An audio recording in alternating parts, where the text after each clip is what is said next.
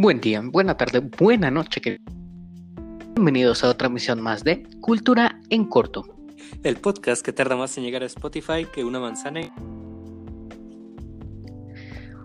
El chiste tendrá sentido próximamente. Bueno, el día de hoy tenemos un tema muy interesante, un tema que tal vez ya lo vieron en la primaria, pero no se van a arrepentir. Aunque antes de empezar el tema, nuestro compañero de quinto grado, Ángel Martínez, nos dará las efemérides de la semana. De quinto grado, sí que te pasas. Pasas un poco más de respeto. Pero bien lo dicho, daré las efemérides de la semana, empezando por el 14 de diciembre de 1845, cuando el general Mariano Paredes y Arrillaga se pronuncia en San Luis Potosí contra el gobierno de José Joaquín de Herrera. El 15 de diciembre de 1810 se publica el manifiesto de Miguel Hidalgo con el de un Congreso Nacional.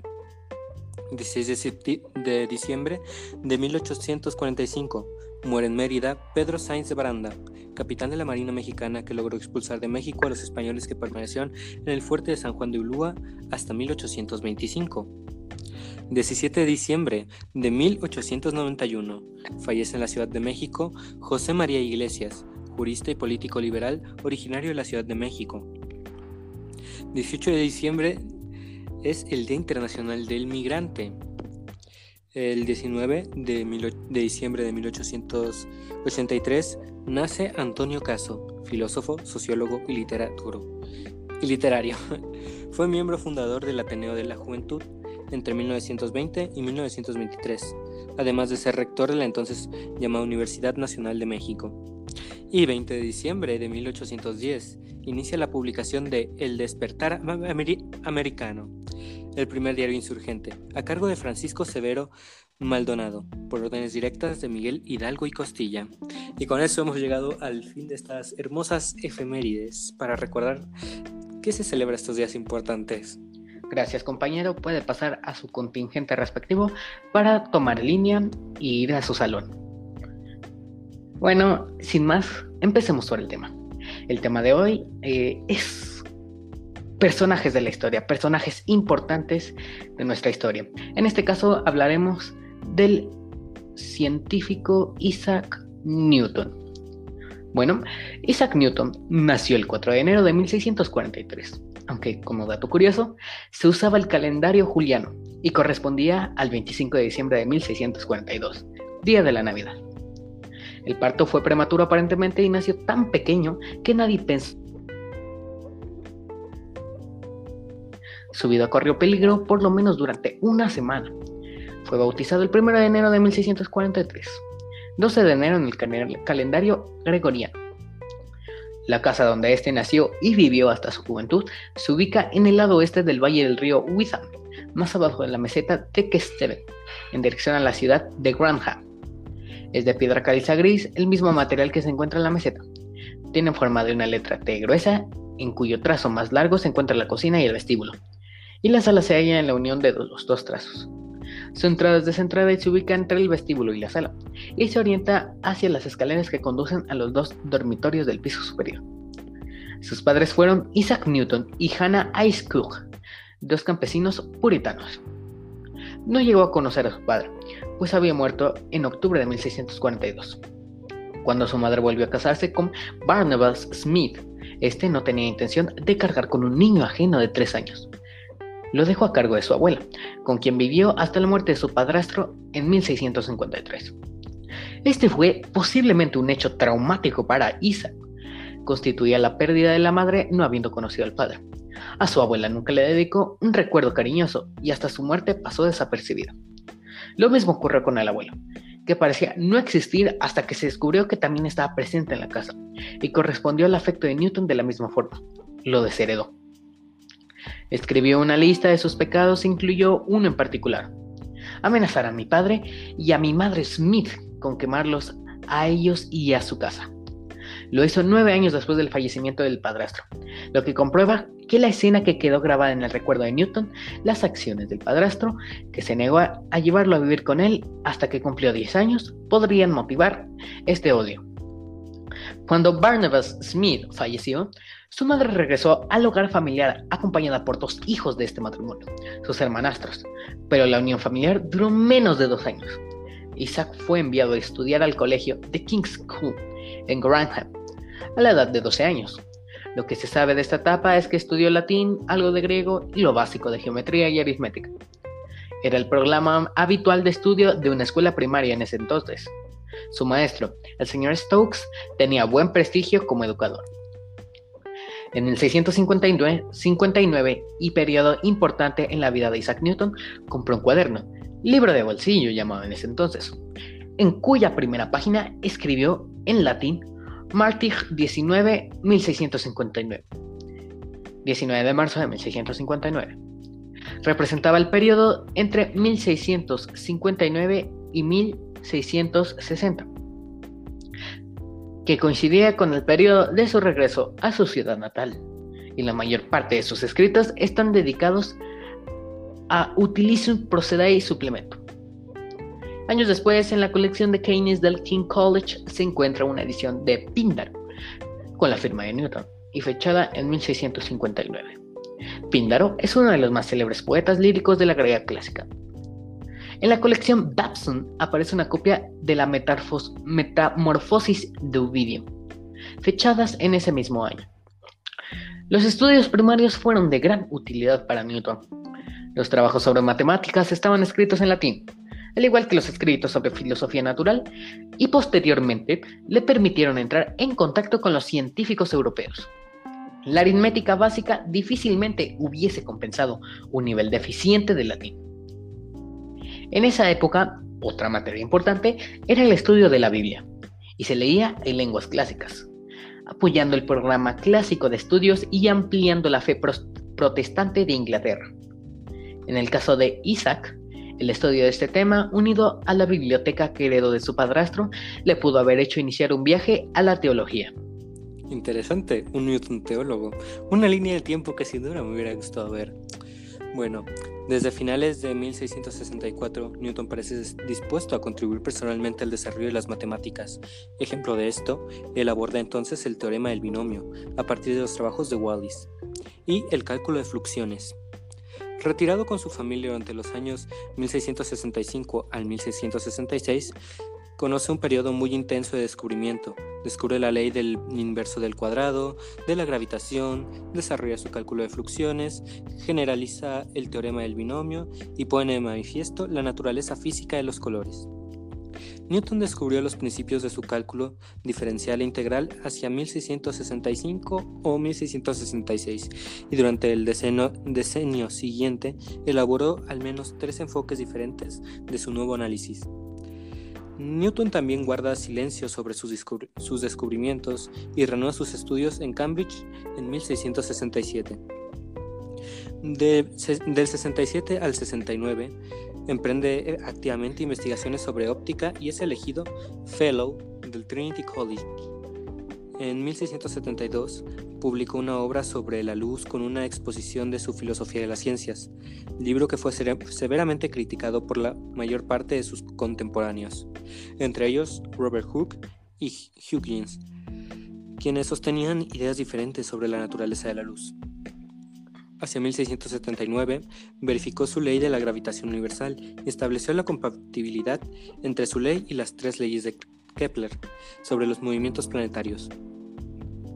Desde 1684, su amigo Halley le incita a publicar sus trabajos de mecánica y, finalmente, gracias al sostén moral y económico de este último y de la Royal Society, publica en 1687 sus célebres Philosophiae Naturalis Principia. No sé por qué leí con acento francés, discúlpenme queridos oyentes. Bueno, continuando.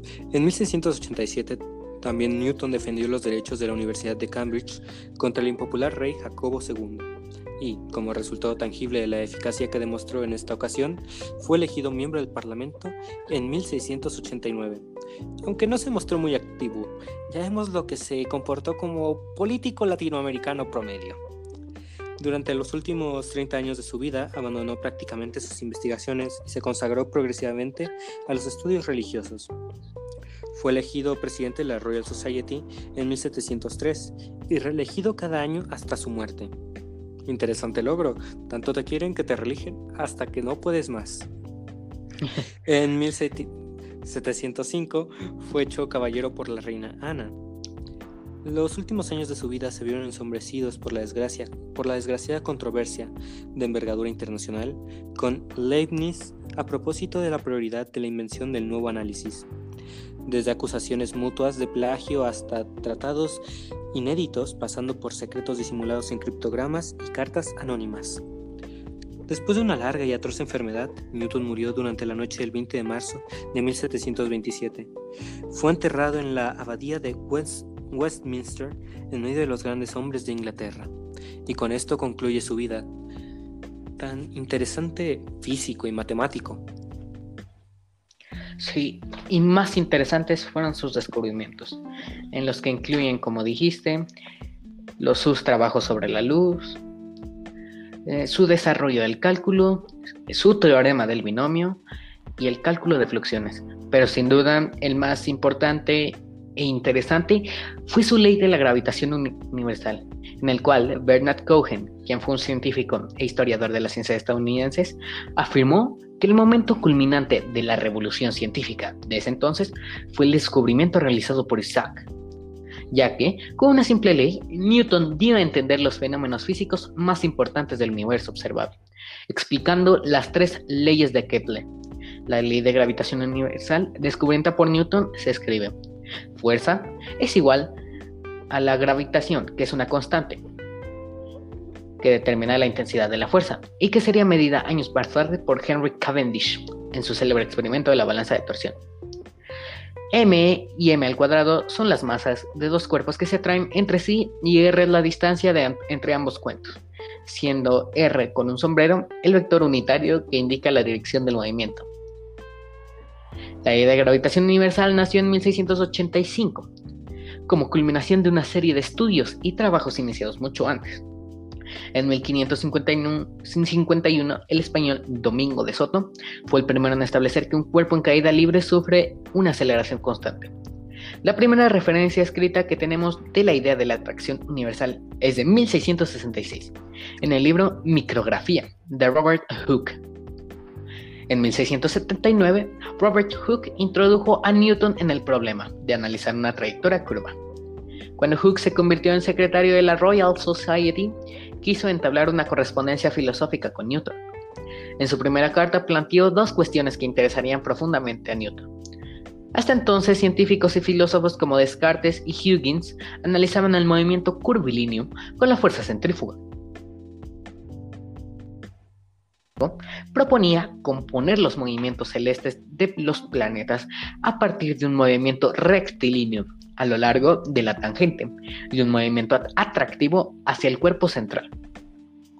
Este sugiere que la fuerza centrípeta del Sol varía en razón inversa al cuadrado de las distancias. Newton contesta que él nunca había oído hablar de esta hipótesis. En 1684, Newton informó a su amigo Edmund Halley de que había resuelto el problema de la fuerza inversamente proporcional al cuadrado de la distancia.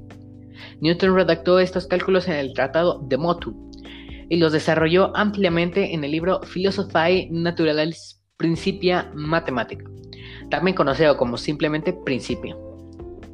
Aunque muchos astrónomos no utilizaban las leyes de Kepler, Newton intuyó su, su gran importancia y las engrandeció, demostrándolas a partir de su ley de la gravitación universal. Bueno, esta es la ley más importante que nos brindó, Isaac Newton. Y como dato curioso, no fue como dice el mito, que le cayó una manzana y empezó a pensar sobre este, sino que mientras estaba sentado en una banca repasando las cartas que Hook le había enviado, vio un manzano y vio que estaban cayendo estas. Así fue como que se dio la idea y logró establecer este fabuloso teorema. Manzanas más, manzanas menos. El punto es que una manzana nos dio la solución a este problema. Bueno. Y gracias a eso conocemos todo lo que es ciencia en la actualidad. Ciencias físicas. También en la química y en todo, ya que la, la gravedad fue el descubrimiento más importante en su época. Es cierto, la gravedad nos afecta a todos y a todo de diferentes formas y de la misma. Bueno, creo que esto ha sido todo por el episodio de hoy. Eh, Rube, ¿algo que agregar? Claro que sí. Antes de irnos, vamos a abrir nuestra nueva sección, el dato curioso del día. Bueno, como nos hemos quedado sin ideas, el dato curioso del día de hoy es... Todo el mundo en Latinoamérica tal vez conocerá los cacahuates japoneses. Son un tipo de cacahuate tostado con cáscara que se come de manera natural o con cualquier acompañamiento. Eh, lo curioso es que en Japón se conoce como cacahuate mexicano a este tipo de cacahuate. Esto se debe a que el creador era un japonés que vivía en México e introdujo su invento en los mismos países al mismo tiempo. Ahora sí, fue todo lo que tuve que agregar. Bueno, creo que antes de despedirnos, es decir que Cultura en Corto se tomará estas semanas de vacaciones para celebrar el nacimiento de Jesucristo, o bueno, de mi parte, dudo que Rubén lo haga, y esperamos que volviendo casi a la entrada del año nuevo, del 2021, les traigamos una nueva sección, debates el 6 de enero, espero que no sea posible, y creo que la fecha ya les puede ir dando una idea de qué pienso hacer debatir a Rubén conmigo. Claro que lo piensa. Además, tendremos invitados externos, profesionales, no profesionales e incluso ciudadanos. Así que pónganse atentos a nuestras redes sociales en Instagram como Cultura en Corto.